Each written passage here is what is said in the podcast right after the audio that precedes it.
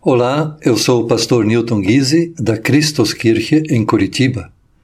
E a palavra de Deus fala com você hoje através do profeta Jeremias, capítulo 8, versículo 9, onde lemos: Os sábios rejeitaram as minhas palavras. Que sabedoria é essa que eles têm? E do Novo Testamento, lemos em Hebreus, capítulo 2, versículo 1, por isso devemos prestar mais atenção nas verdades que temos ouvido, para não nos desviarmos delas.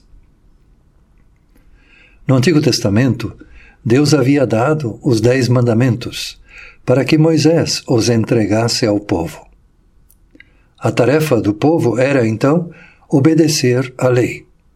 E quando Deus queria que alguém fizesse algo de especial, então ele enviava um anjo para que falasse com essa pessoa.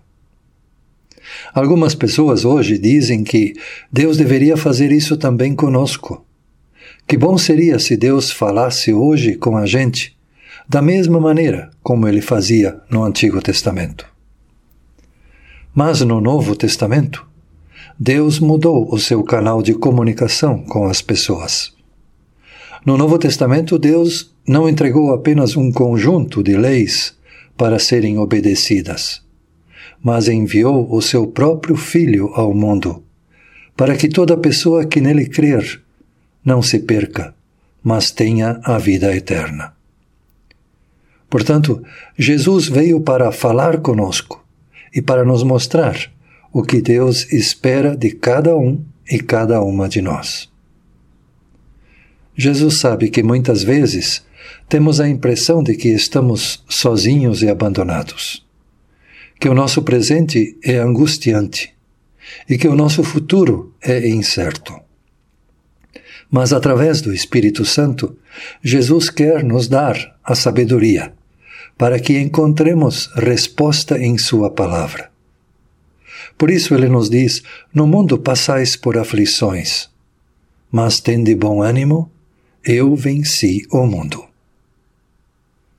que Jesus te dê o seu Espírito Santo, para que você tenha a sabedoria de discernir as situações onde Ele está presente e as situações onde Ele não está. Na maioria das vezes, a nossa vontade não está em sintonia com a vontade de Deus. Por isso, precisamos de um ajuste na nossa forma de pensar e de agir. Lembre-se que a cruz de Cristo não é apenas símbolo de vitória sobre a morte, mas ela também nos chama para atitudes de perdão e de reconciliação.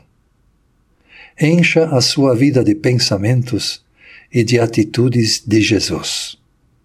Então você perceberá que Jesus fala contigo todos os momentos e te dá conforto e orientação para a sua vida. Ouça e divulgue essas meditações diárias. A Palavra de Deus Fala com Você é um programa diário do Sino do Paranapanema, da Igreja Evangélica de Confissão Luterana no Brasil. Fique com Deus e tenha um abençoado dia.